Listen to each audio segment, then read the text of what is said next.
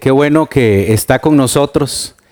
Y bueno, si usted eh, nos está recién acompañando, usted está llegando a una serie de la carta, la primera carta de Juan.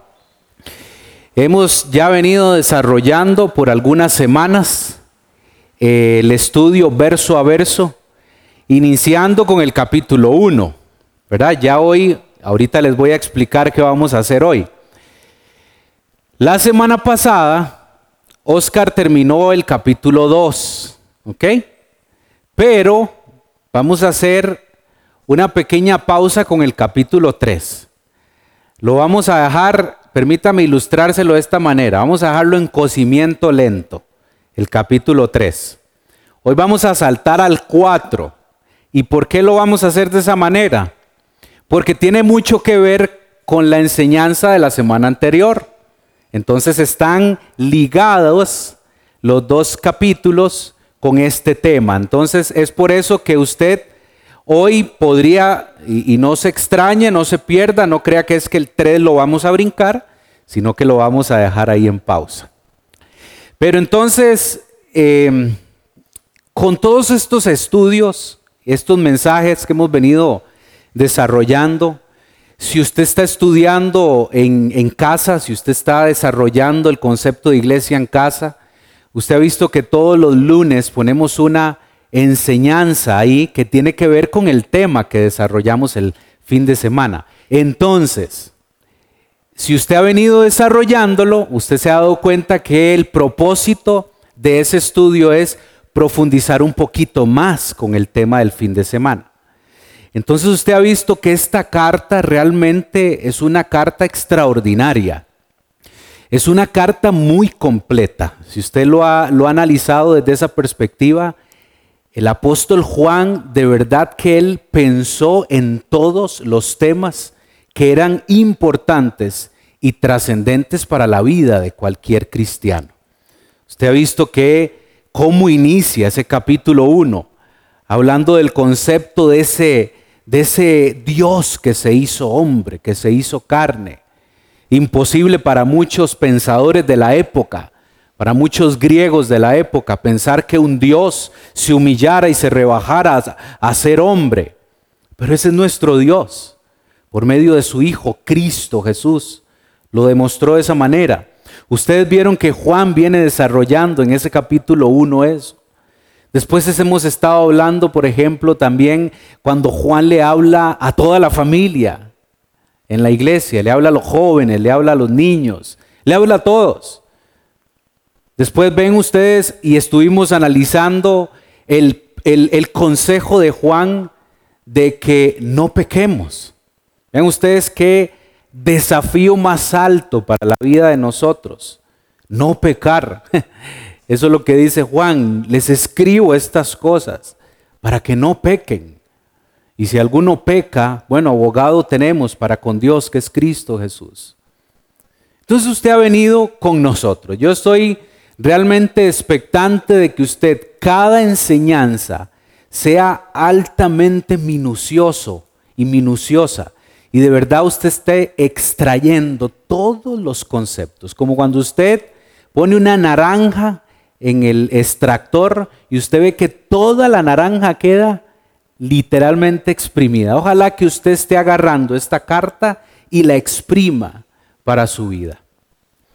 Entonces, con esta pequeña introducción, déjeme preguntarle algo para reflexionar. ¿Cómo le ha ido a usted con estas enseñanzas? ¿Cómo le ha ido? Usted viene expectante, recibe la enseñanza y realmente el lunes se preocupa por seguir puliendo el, tema que se, que se estudió. ¿Cuántos, voy a usar este término, cuántos amenes ha dicho usted cuando está leyendo la carta? Amén. Ha dicho bastantes. ¿O se ha sentido confrontado realmente? ¿O no ha sucedido nada? Pueden ocurrir esas dos realidades. Cada punto que viene desarrollando Juan es altamente confrontativo. pero puede ser que no esté sucediendo nada. Bueno, cualquiera de las dos realidades, espero, espero que usted de igual manera a mí esté siendo muy confrontado. Para mí es un excelente consejo el que Juan desarrolla en esta carta, que para mí es una tesis, lo decía yo en la enseñanza anterior, esta es la tesis del cristiano. No solamente generar conocimiento a nivel racional, sino trasladar ese conocimiento a la vida práctica, a la vida de creyentes, a la vida de cristiano. ¿Cómo debería de ser un cristiano? A través de toda la historia, por supuesto, pero más en una historia como esta, en una realidad como la que estamos viviendo hoy. La semana pasada dejamos el tema de el anticristo y Oscar desarrollaba muy bien el, el, concepto en plural y singular, ¿verdad?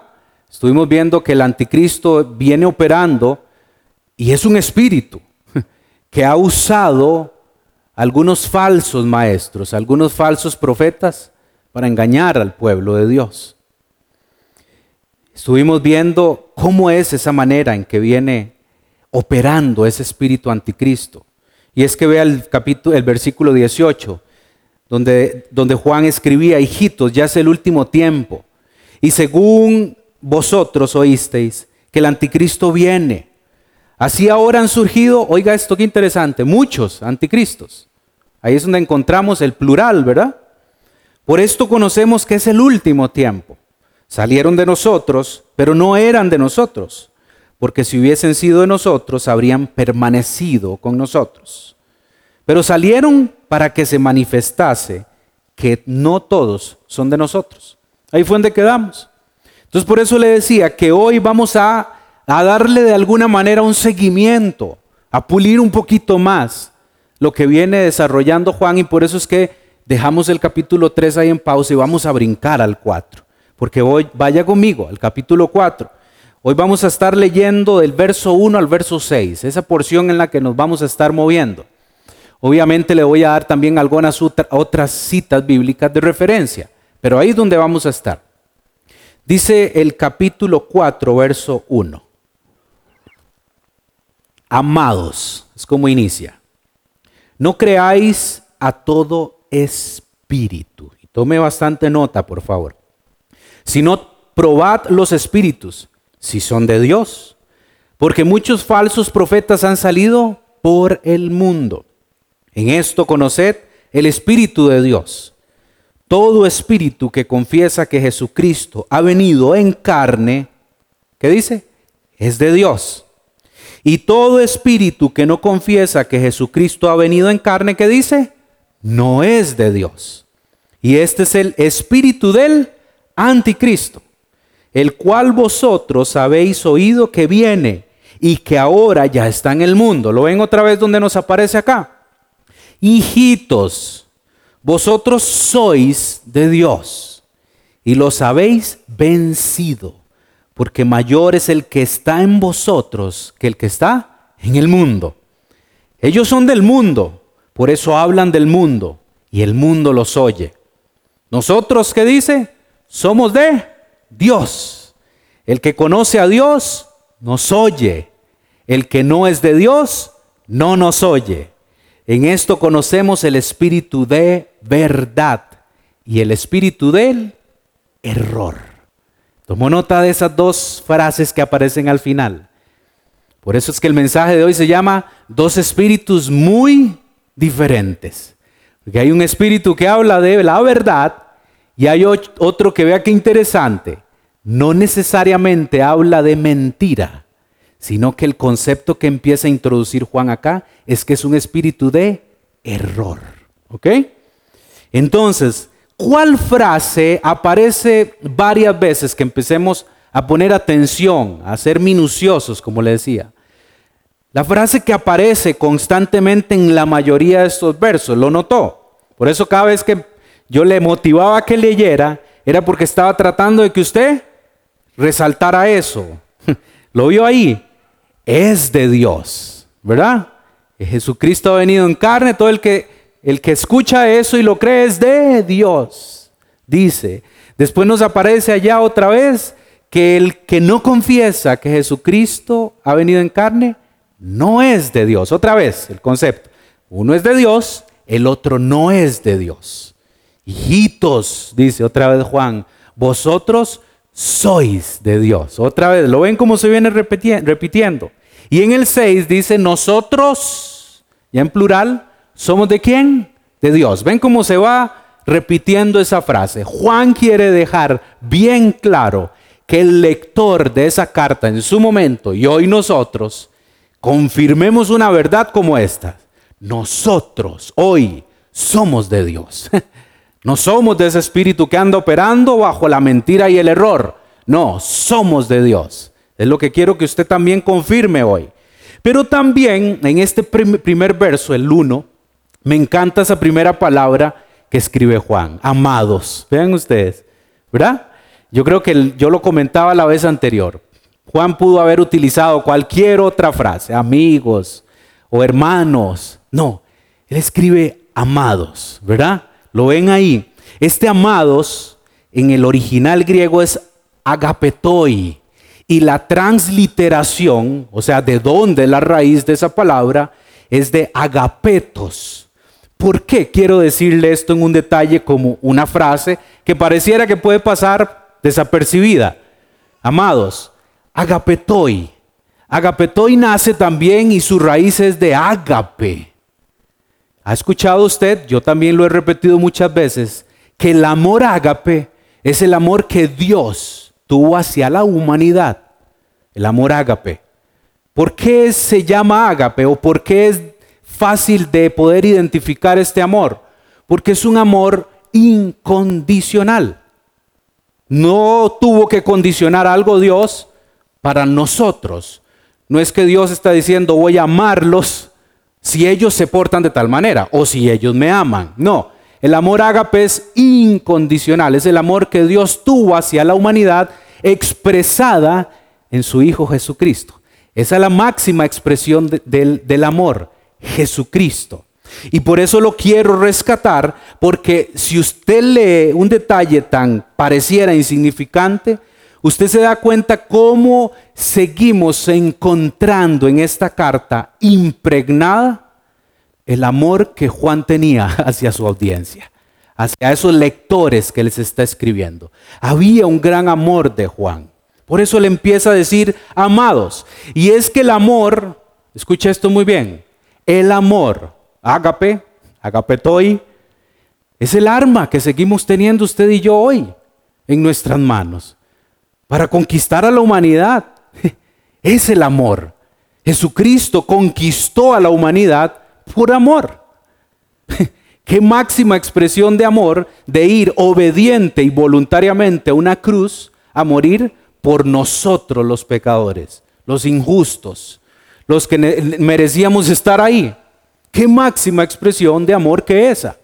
Entonces vemos cómo sigue siendo eficiente también a su iglesia una arma, permítame usarlo de esa manera, como el amor.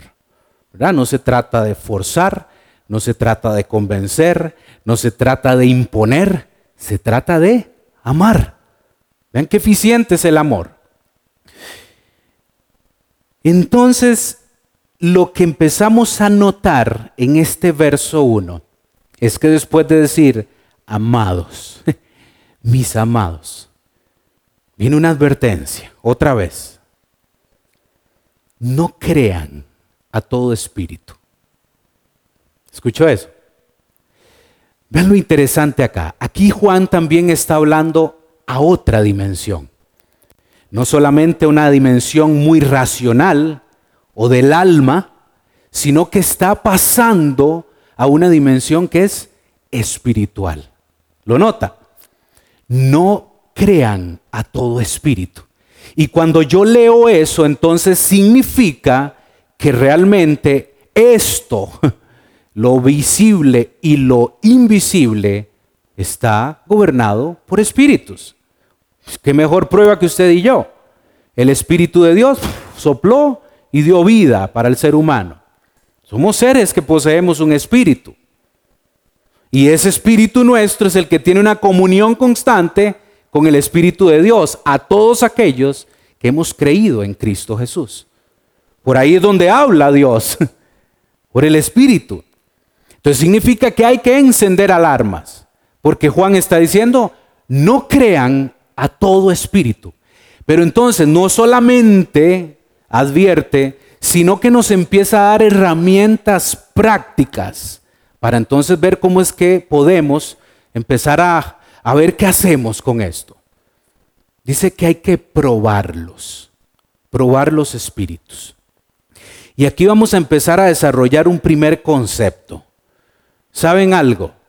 No podemos ser crédulos. ¿Escuchó eso bien? Crédulos, no incrédulos. No debemos ser crédulos a todo mensaje que escuchamos o leemos. ¿Qué le parece eso? ¿Verdad? ¿Le ha pasado? ¿Lo ha experimentado? A mí me ha pasado muchísimo. Leemos o escuchamos mensajes y a veces los creemos por completo. Entonces lo que empezamos a desarrollar acá es que no debemos ser crédulos a todo mensaje. Y es que algunas personas desafortunadamente creen todo lo que leen y lo que escuchan. En cualquier ámbito. En el ámbito secular y en el ámbito también espiritual. Todo lo creen.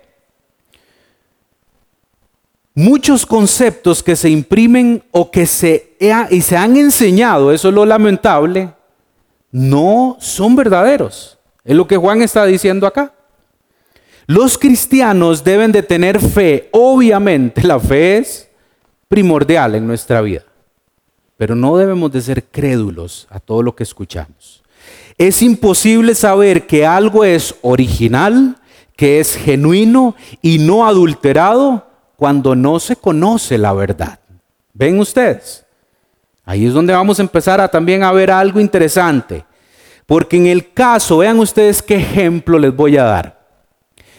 Las personas que siempre han trabajado con dinero en efectivo, las personas que necesitan detectar cuando el dinero es falso, sabe algo, vean qué interesante esto, esto yo lo desconocía. El entrenamiento que les dan a ellos en todo momento para que ellos se desarrollen, adivinen con cuál dinero los entrenan, con el verdadero o con el falso. Con el verdadero. En ningún momento en ese entrenamiento les dan billetes falsos, porque dicen que lo que necesitan es llegar al punto de que ellos conozcan tan perfectamente el billete verdadero que fácilmente cuando reciben uno falso lo pueden percibir. Cualquiera hubiera pensado, yo en algún momento pensé que más bien era con los dos billetes. No, es con el verdadero. Entonces, la pregunta aquí, la primera pregunta, ¿cómo saber que es mentira? ¿Cómo saber que un mensaje es falso si se desconoce la verdad? Entonces aquí es donde empezamos a tomar nota, porque eso de nuevo nos desafía para ser cristianos responsables también en el conocimiento de la verdad, de la palabra de Dios. Una pregunta y también su respuesta es sumamente lógica. ¿A cuál persona es más fácil de engañar? ¿La que conoce o la que desconoce la verdad? Por eso le digo, la respuesta es lógica. Más fácil de engañar a la que ignora la verdad. Entonces, no debemos de ser crédulos a todo mensaje que escuchamos. Ahorita vamos a ir, vamos a introducir otro concepto acá hay que reconocer que siguen surgiendo falsos profetas. Y esto es interesante también, porque aquí hay que tener claro que también si Juan nos está advirtiendo que hay falsos profetas, pues entonces obviamente existen verdaderos profetas. Ahora, mi pregunta, cuando usted lee un concepto como esto de profeta, ¿cuál será ese profeta? Que sigue operando hoy? ¿Será que todavía sigue desarrollándose el, el tema de los profetas en la iglesia actual, en la iglesia moderna? Hoy lo que podemos rescatar es que estos profetas que Juan hoy, a la aplicación hoy, a la iglesia de hoy, estos profetas podemos relacionarlos con predicadores, con pastores y con maestros dentro de la iglesia. El ministerio de la profecía, todo en el Antiguo Testamento funcionó y operó. ¿Cierto? Dios hablaba al pueblo por medio de los profetas. Pero el último profeta en su función de profeta fue Juan el Bautista. ¿Por qué? Porque siempre se profetizó por la venida del Mesías. Y el Mesías ya vino. El Mesías estuvo con nosotros. Y ya volvió, ya regresó al Padre. Por ende, el ministerio de la profecía de hoy no es como muchos lo han podido empezar a ejercer. Muchos han pensado que la profecía es adivinación. Y eso son dos cosas muy diferentes. Entonces ya empezamos, ¿verdad? A detectar algunas cosas, híjole. Entonces si hay falsos profetas, entonces todos aquellos que a veces los ve uno hablando en el nombre de Dios, bueno, hay que encender alarmas. Porque empezando por su naturaleza, ya tenemos dudas. Yo quisiera que hoy usted llegue a ese punto, al punto de ser tan minucioso, de entender que esto no es un juego, esto no se trata de simplemente o burlarse de ellos o criticarlos. No, ojalá Dios nos diera la oportunidad de poderles ayudar inclusive. Y puede ser que hasta yo esté equivocado. Y yo quisiera que si yo estuviera equivocado, tener un grupo de amigos y hermanos que vengan y también me confronten. Juan nos dice que no debemos creer a todo espíritu porque muchos falsos profetas han salido del mundo. Entonces resulta que esos falsos profetas salen de la iglesia, ¿correcto? ¿Y por qué salen de la iglesia? Porque el falso profeta necesita engañar a quién? Al creyente. o sea, el falso profeta no necesita engañar a alguien que esté en el, ámbito secular, porque ese no cree ni cree. Como dice mi mamá, es como el chayote, ni engorda ni hace daño, ¿verdad? Pero entonces el falso profeta opera dentro de la iglesia. Eso es lo que necesitamos detectar hoy y entender. Están colados en medio de la iglesia. Volvamos al ejemplo de los billetes, ¿verdad? Para que detecten el billete falso, necesitan conocer a perfección cuál es el verdadero. Usted y yo necesitamos entender y conocer a perfección la verdad que está en la palabra de Dios. Para que cuando vengan esos billetitos falsos uno diga, mm, este no, no tiene como el papel como el verdadero, ¿verdad? A ese punto. Ahora, veamos una muy clara definición de la apariencia. Vean aquí qué interesante esto también. Porque es fácil estar repitiendo el concepto de falso profeta y usted lo ha escuchado muchísimas veces. Es más, lo leemos en muchas cartas falsos profetas.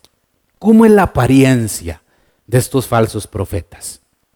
Bueno, permítame entonces también brincar a un versículo de referencia que no necesariamente es Juan el que nos está describiendo de la apariencia, sino ¿saben quién fue? Nuestro Maestro Jesús. Él mismo también nos dio la alerta de cómo son esos falsos profetas. Mateo 7, versículo 15. Mateo 7, verso 15 es el mismo Jesús. Se lo voy a leer en nueva versión internacional. Mateo 7.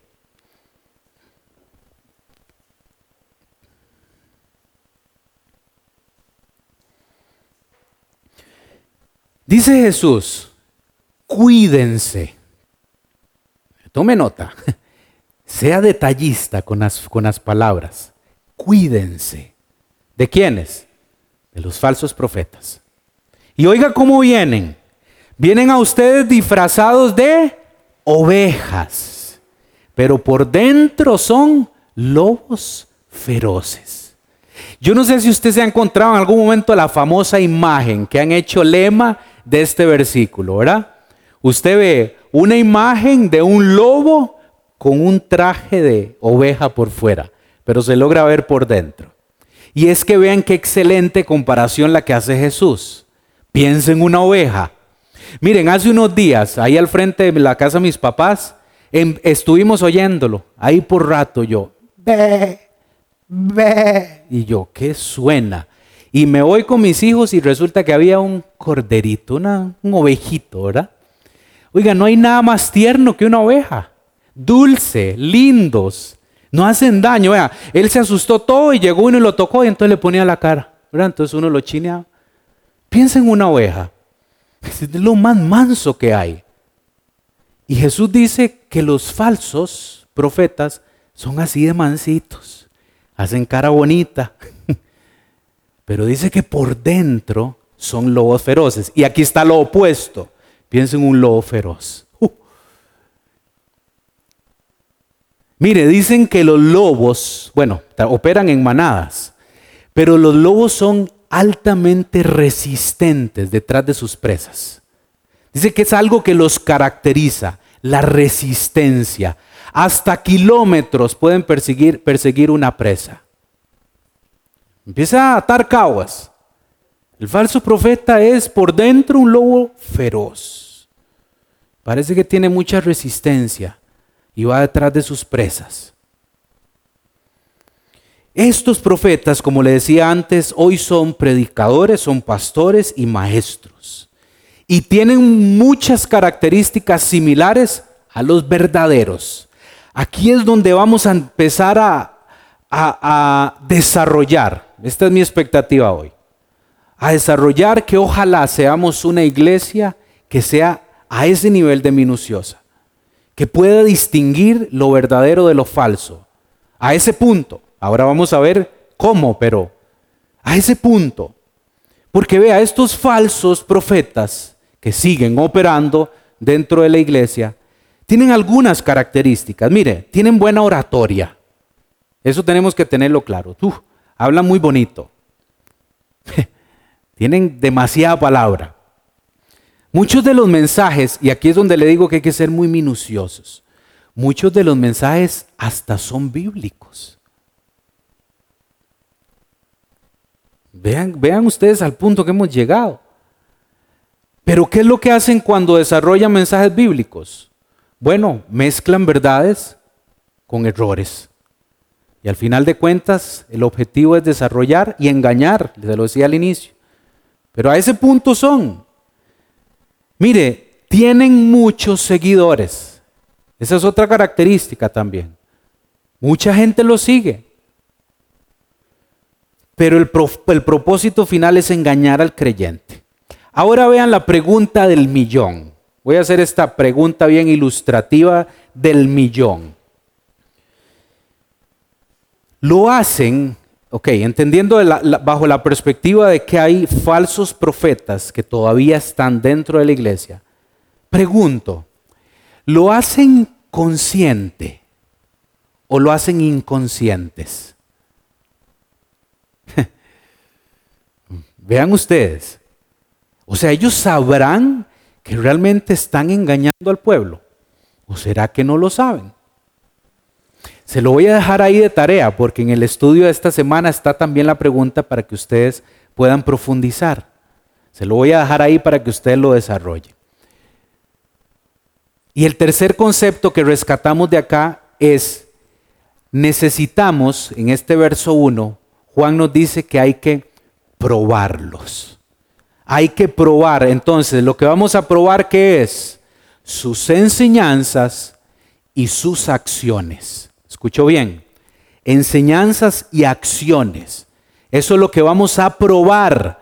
Porque Juan está diciendo, no crean a todo espíritu, sino que pruébenlos. Pero entonces hay que probar la enseñanza como tal y cómo actúan estos falsos profetas. El verso 2 de la lectura de hoy dice, en esto conoced el Espíritu de Dios. Vean la, manera de que está afirmando Juan, que ahí ya empezamos a tomar nota. En esto, conocer el Espíritu de Dios. todo espíritu que confiesa que Jesucristo ha venido en carne es de Dios. Verso 3 dice, y todo espíritu que es lo contrario, que no confiesa que Jesucristo ha venido en carne, no es de Dios. Y este es el espíritu de quién? Del anticristo, el cual vosotros habéis oído que viene y que ahora ya está en el mundo. Ese es el espíritu plural que nos hablaba Oscar. ¿verdad? No es solamente un personaje, sino que es un espíritu que también toma algunas personas y puede usarlas. Para lograr ser efectivos y tener la capacidad de poder reconocer que alguien en primera instancia proviene de Dios y en segunda o en segunda instancia enseña verdades bíblicas, debemos tener lo fundamental, familia. Déjeme hacerle primero el preámbulo. No se trata de inteligencia, tampoco de capacidad, aunque, al aunque el estudiar la Biblia, por supuesto que es importante y es nuestra base, no se trata tampoco, y lo voy a decir con mucho cuidado, pero ya me voy a explicar, no se trata necesariamente de cuánto usted y yo seamos estudiosos de la palabra. No se trata de todo eso. Lo que quiero hablarle es que lo que usted y yo necesitamos para tener esa capacidad de ser efectivos para detectar estos falsos profetas es una palabra que usted también ha leído muchas veces y está en la Biblia. Discernimiento. ¿Saben qué es el discernimiento? En el griego es doquimazo. Y vean lo interesante, este doquimazo es el que está escrito en probad los espíritus que habla Juan acá. Es el mismo verbo. Entonces, aunque suene diferente, discernimiento y probarlos es lo mismo. Lo que el creyente necesita es discernimiento. Y en su definición más simple, el discernimiento, escuche esto, es la habilidad de poder decidir entre la verdad y el error, entre lo bueno y lo malo. ¿Ok? El discernimiento es el proceso de hacer distinciones cuidadosas, escuche esto, en nuestra mente sobre la verdad. Recuerda el billete verdadero sobre la verdad. En otras palabras, familia, la habilidad de pensar con discernimiento es sinónimo a la habilidad de pensar bíblicamente. ¿Qué le parece? Pensar bíblicamente. Primera Tesalonicenses en el capítulo 5, no vaya conmigo. Pablo lo que enseña es que la responsabilidad de todo cristiano es poder discernir. Y de acuerdo con el Nuevo Testamento, el discernimiento, el doquimazo, no es una opción para el creyente, es un requisito. Vean qué diferencia. Usted y yo hoy deberíamos de estar anhelando ante una realidad como la que está sucediendo en la iglesia, es de tener discernimiento. El fallar en distinguir entre la verdad y el error deja al cristiano sujeto, es más, lo deja a la deriva para pensar como ese falso maestro. Es altamente manipulable porque no tiene nada que defender. No conoce la verdad. ¿Cómo la va a defender? La enseñanza falsa nos lleva a un pensar, y esto es lo delicado de esto, a un pensar antibíblico, que resulta o sea, la consecuencia de ese pensar antibíblico es que nos deja sin fruto y en una vida de desobediencia. Tome nota con esto, familia. Aquí, aparte de este discernimiento, es necesario pensar con habilidad, ser inteligentes. Porque resulta que estas falsas enseñanzas se han introducido de una manera muy sutil no nos hemos dado cuenta muchas veces. La manera más sencilla que Juan propone para probar estos falsos maestros o profetas es siguiendo el consejo que él nos da en el verso este 1 o en el verso 2 más bien. Es tan simple como saber si estos profetas reconocen a Dios hecho hombre mediante su Hijo Jesucristo, ¿correcto? Esa es la manera sencilla. Cualquier persona, cualquier falso, eh, cualquier maestro, pastor o predicador que no reconozca la figura de Cristo como hombre, es fácil. Es un falso maestro, falso profeta, es lo que dice Juan. Para Juan, esto es importantísimo. Porque para Juan la fe cristiana se podía resumir en una sola frase. El verbo se hizo carne y habitó entre nosotros. Vean ustedes que lo escribe en su evangelio. Y para Juan es importantísimo dejar claro este concepto fundamental en nuestra fe. Jesús se hizo hombre, se hizo carne y habitó en medio de su pueblo, en medio de la humanidad. Juan capítulo 1, 14 dice, y aquel verbo fue hecho carne y habitó entre nosotros y vimos su gloria, gloria como el unigénito del Padre, lleno de gracia y de verdad. ¿Ven? Entonces, esta es la manera que Juan deja clara, totalmente absoluta, rotunda, de decir, si un predicador, un pastor, un maestro no reconoce a Jesucristo hecho hombre, es falso. Pero ahora sí, ¿qué hacemos cuando no es tan simple reconocerlos? Me voy a explicar. Es relativamente sencillo, déjeme usar ese ejemplo, relativamente sencillo reconocer un falso profeta si, niega que Jesucristo es o fue hecho hombre, ¿cierto? Pero la otra realidad a la que nos enfrentamos es que hay muchos profetas o falsos profetas hoy en día que podrían inclusive reconocer a Jesús como hombre, pero con sus falsas enseñanzas podrían estarnos engañando. En estos otros es necesario detenernos un momentito, examinarlos y afinar la punta del lápiz, porque estos son tan sutiles con sus falsas enseñanzas que, como le digo, a muchos de nosotros nos han llegado a engañar sin darnos cuenta. ¿Por qué no nos hemos dado cuenta? La pregunta acá. Porque desconocemos la verdad es necesario examinar sus frutos. ¿Escuchó eso muy bien? Y el equivalente de frutos acá sería conductas.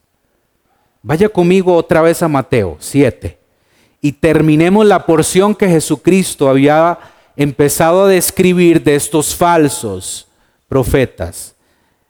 Capítulo 7, verso 15 hasta el 20, vamos a leerlo. Dice otra vez Jesús, cuídense de los falsos profetas.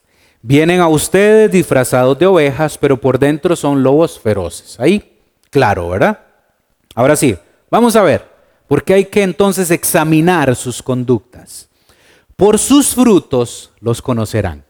Y muchas veces hemos repetido esa, esa frase, ¿correcto?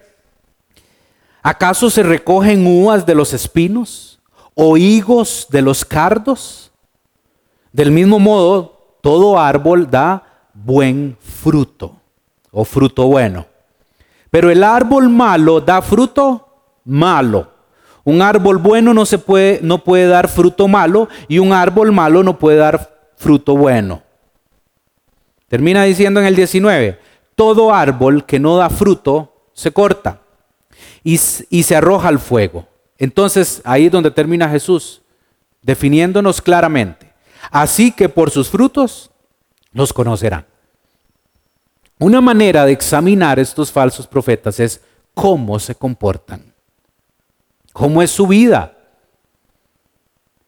¿Verdad? Que tanto ponen una cara bonita y una vida perfecta, pero probablemente estén flaqueando en algunas áreas de cómo son, cómo son esos frutos. Los verdaderos discípulos y por ende un verdadero profeta de Jesús produce, dice Jesús, buenas obras, buenos frutos. Y esto confirma la identidad realmente de ese cristiano o de ese profeta, o de ese maestro o de ese pastor. Es necesario examinar sus enseñanzas y esto es vital familia, porque por ahí es donde entra el engaño, por la enseñanza. Es necesario examinar sus enseñanzas. Juan nos advierte que no podemos creer todo lo que oímos y todo lo que alega venir de Dios. Y aquí le voy a poner un muy buen ejemplo. Al igual que los de Berea. ¿Ha escuchado esa región? Los de Berea, ahorita lo vamos a leer. Tenemos que comprobar todo con las escrituras, lo que usted tiene ahí en sus piernas o en sus manos. Esa es la manera también sencilla, pero tajante, de poder empezar a examinar estas enseñanzas. O sea, hoy por ignorancia no podríamos ser engañados, familia. Usted y yo tenemos el manual y ahí no hay pérdida, ¿verdad? No debemos solamente aceptar lo que algún maestro o predicador está diciendo.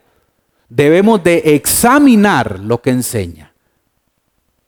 Hechos 17, verso 10 y 11 dice, esta es una historia que nos cuenta el libro de Hechos acerca de Pablo y Silas. Dice, inmediatamente los, los hermanos enviaron de noche a Pablo y Silas hasta dónde? Berea. ¿Ok? Oiga esa región. Y ellos habiendo llegado, entraron a la sinagoga de los judíos. Y estos, oiga esto, estos habitantes de esa región, estos de Berea, eran más nobles que los que estaban en Tesalónica, pues recibieron la palabra con toda solicitud, pero oiga lo que hicieron, escudriñando cada día las escrituras para ver si estas cosas eran así. me encanta eso, es más, me motiva un montón. Porque a ese punto es el que deberíamos de estar nosotros, como los de Berea. Escuchamos un mensaje y lo comprobamos en la escritura. Lo escudriñamos, lo estudiamos. No lo creemos fácilmente. A ese punto es lo que yo quisiera que usted y yo empecemos a desarrollar de verdad esto. Ahora sí vamos a hacer un pequeño ejercicio. ¿Por qué? Porque también usted le puede haber pasado y a mí me ha pasado bueno, tenemos la escritura, tenemos la Biblia, pero resulta que a veces no podemos interpretarla.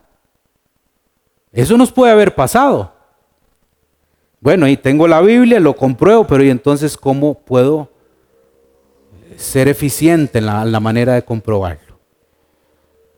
Vamos a hacer un pequeño ejercicio, ¿le parece? Una manera práctica de hacer esto. No voy a tampoco adornarlo ni a complicarlo, sino abra el capítulo 16 de Hechos. Y si usted lo puede hacer personal, bien, y si no lo hace con alguien que esté con usted, no hay ningún problema. Pero vamos a hacer un ejercicio práctico. Capítulo 16 de Hechos, versículo 31. ¿Ok? Cree en el Señor Jesús, tú y tú y tu familia serán salvos, ¿verdad? Vamos a ver, empecemos a ver esto, cómo es, cómo es de manera práctica. ¿Cuántas veces ha escuchado usted ese versículo? Muchas, ¿verdad? ¿Qué es lo primero que se le viene a la mente? ¿O qué le han enseñado? Hay una alta población y si, no es su caso, no hay ningún problema. Pero hay una alta población que dice, es más, un pastor contaba una vez que estaban en una reunión de oración y una de las hermanas del grupo pidió oración. Y dice que la oración de ella, la petición de ella era que ella quería eh, recordarle a Dios la promesa que le había hecho de que toda la familia se iba a salvar. ¿Ok? Entonces ella lo que pedía era por reclamar esa promesa. Porque resulta que todavía no habían sido alcanzados los familiares. Vamos a ver, hay algo que es fundamental a la hora de, si yo le estoy animando hoy y motivando a que no solamente, ¿verdad?, escuche un mensaje y se quede con el amén, sino que usted escudriñe la escritura, pero también quisiera dar como ese pequeño paso, porque usted podría ser el ejemplo o el caso que a mí me pasó muchos años, de decir, bueno, tengo la Biblia, pero no sé qué hacer, no sé cómo, cómo eh, comprobarlo. Hay algo y hay algunas reglas básicas a la hora de estudiar la palabra de Dios. Hay libros que son libros didácticos y hay libros que son historias narrativas. ¿Ok? Así de sencillo. ¿El libro de Hechos es didáctico o es narrativo? Narra, correcto. Narra una historia de una primera comunidad y de los de cómo el evangelio llega a los gentiles, correcto. Entonces, no se puede generar doctrina de libros de narración histórica. ¿Ok? Porque los de narración histórica se interpretan con los didácticos. O sea, las cartas paulinas, la de Pedro, estos son libros o cartas didácticas. Contienen doctrina cristiana. ¿Qué le quiero decir con esto? Así de sencillo. No podemos interpretar un versículo únicamente con una sola referencia. La Biblia es integral, ¿correcto? La Biblia se interpreta por ella misma. Entonces, para que usted empiece a hacer un ejercicio tan sencillo como este, usted tiene que entonces desarrollar o tener claro, este libro es una narración histórica. Entonces, si es una narración histórica, no necesariamente puedo crear una doctrina porque necesito referencias de libros didácticos de la Biblia que me crucen con estas historias y podamos entonces comprobar.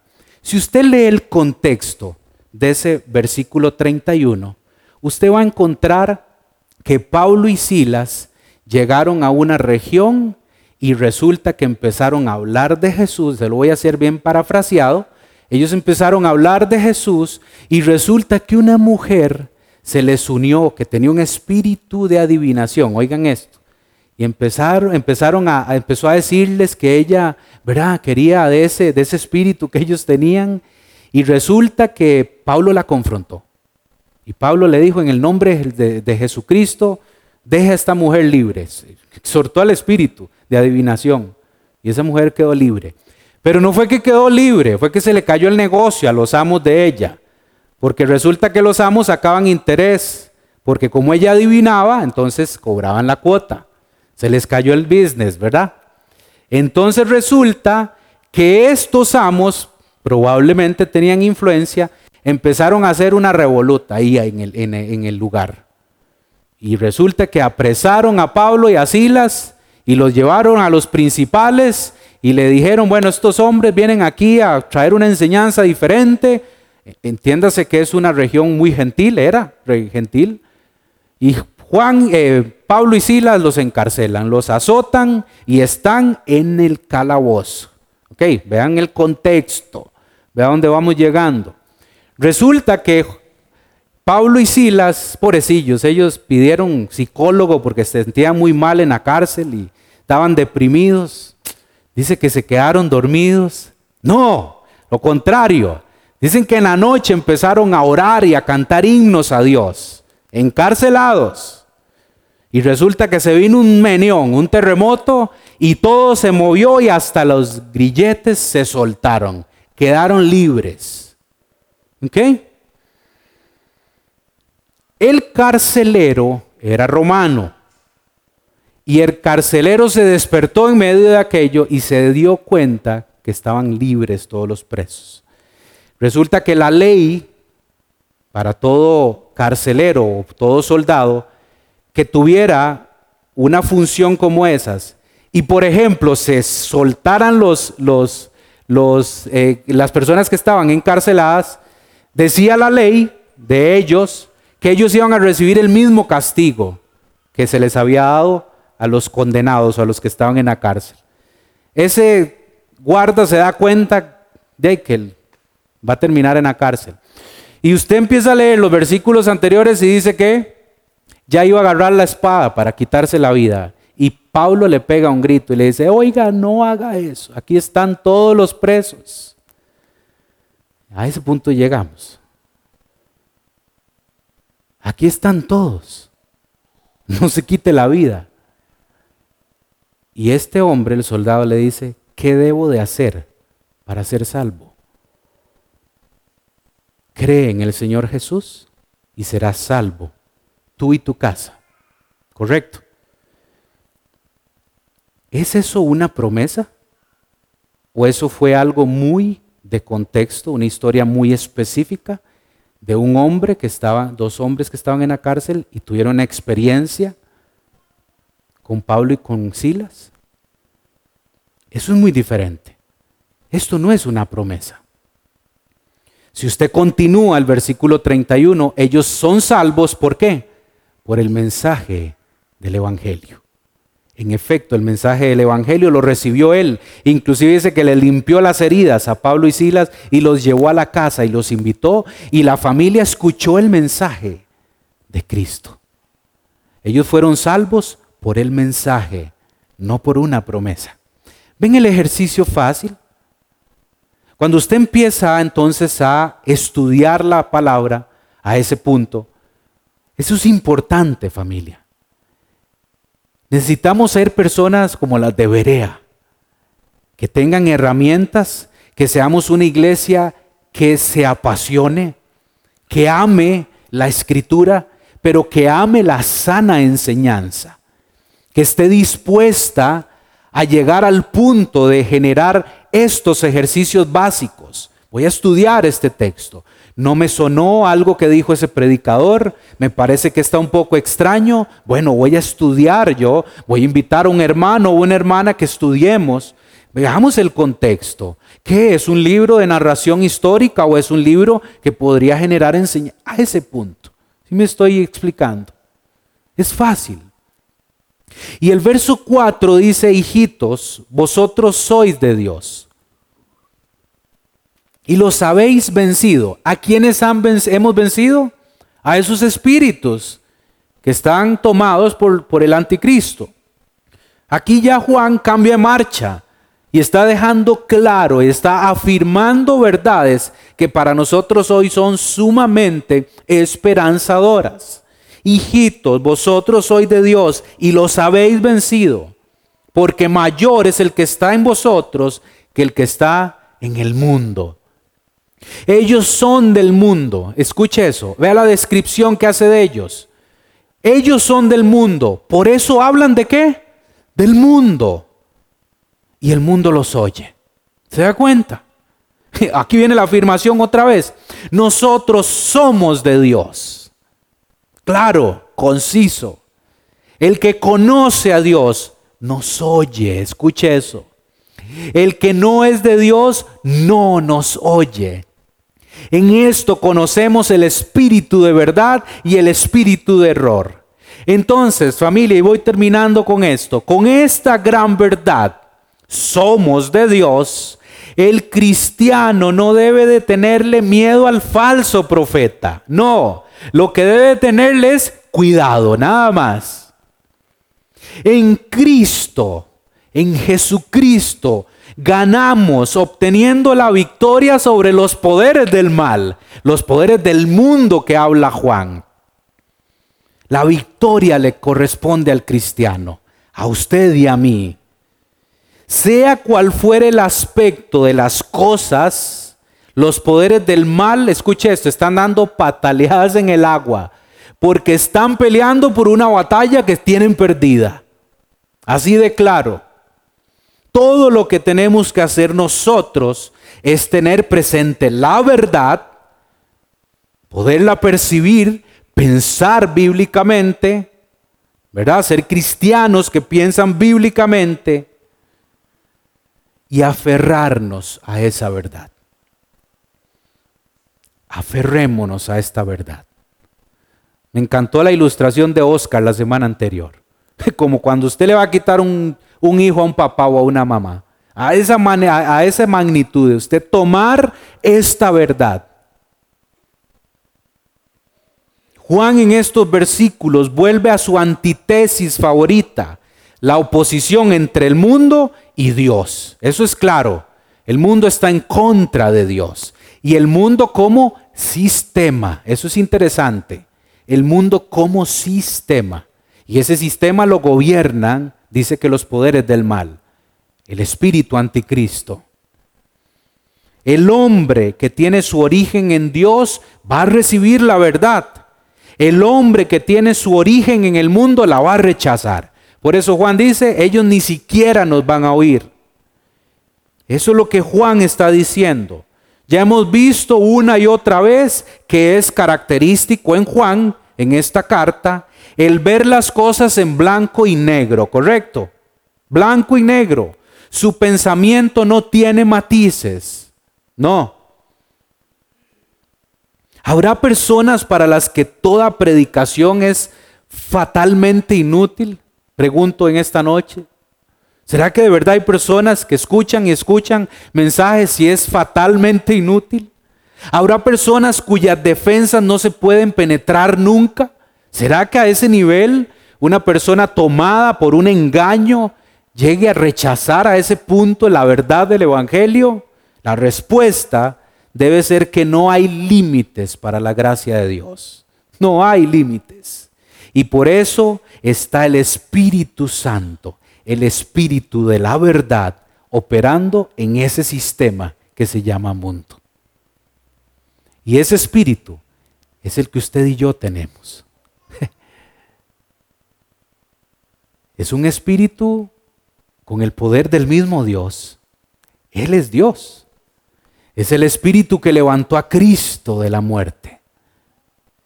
Es el espíritu que descendió en Pentecostés y le dio la autoridad y el poder a esos primeros líderes para hablar del Evangelio de Jesucristo. Ese espíritu es el que mora en nosotros. Ese espíritu es el de la verdad. Y si el espíritu de la verdad está en nosotros, el espíritu del error no tiene cabida. Y eso es lo que Juan deja claro. Sumamente claro. Ocupémonos, eso sí, en poder detectar cuando viene una enseñanza falsa, cuando viene una enseñanza por error, que al final de cuentas lo que le decía es, el propósito es engañar al pueblo de Dios para apartarlo, apartarlo de Dios y apartarlo del cuerpo de Cristo. ¿Qué sigue? Anhelemos el discernimiento, familia. Anhelemos ese discernimiento. Estudiemos la palabra a profundidad. Pero eso no ocurre si no damos ese paso. Oramos. Padre, todo mensaje que está en tu libro, en este maravilloso libro, contiene verdades transformadoras en la vida del creyente. Y por eso hoy conocemos que el Espíritu tuyo, el Espíritu Santo, sigue operando en nosotros, sigue trabajando en nosotros, sigue revelándonos verdades como estas. Entender que seguimos teniendo amenazas que apuntan a destruir nuestra fe amenazas usadas por hombres o mujeres que profesan y que dicen y alegan que traen mensajes tuyos. Pero si bien es cierto, Señor, hoy dejaste claro de nuevo que no debemos de creer todo lo que escuchamos. Debemos de filtrar cada mensaje en tu palabra. Debemos de anhelar, de soñar, de tener el discernimiento, el doquimazo, el que permita que podamos generar una cultura como estos hombres y mujeres de Berea, que escudriñaban todos los días en las escrituras si lo que estaban escuchando venía de Dios, si estaba escrito en su palabra. Danos, Señor, hoy de ese discernimiento para poder detectar, Señor, cuando algo está por error, cuando algo nos quiere engañar, cuando algo nos quiere votar. Espíritu Santo, ayúdanos en esta tarea. Y si hemos caído en el error, ayúdanos a poder salir. Si es que estamos escuchando a algunas personas que perfectamente podrían ser falsos profetas. Danos el discernimiento para detectarlos y no escucharlos, Señor. Hoy oramos por nuestra iglesia para que mantenga, Señor, la verdadera enseñanza, la doctrina de Jesucristo, la doctrina apostólica, la que esos primeros apóstoles empezaron a compartir por el mundo gentil, por el mundo judío, y hoy tenemos un mensaje tan claro de Cristo como en esa primera instancia. Danos la sabiduría, Señor, para poder ser cristianos responsables, cuidar nuestra fe. Ayúdanos, Señor, en esta tarea. Amén. Y amén.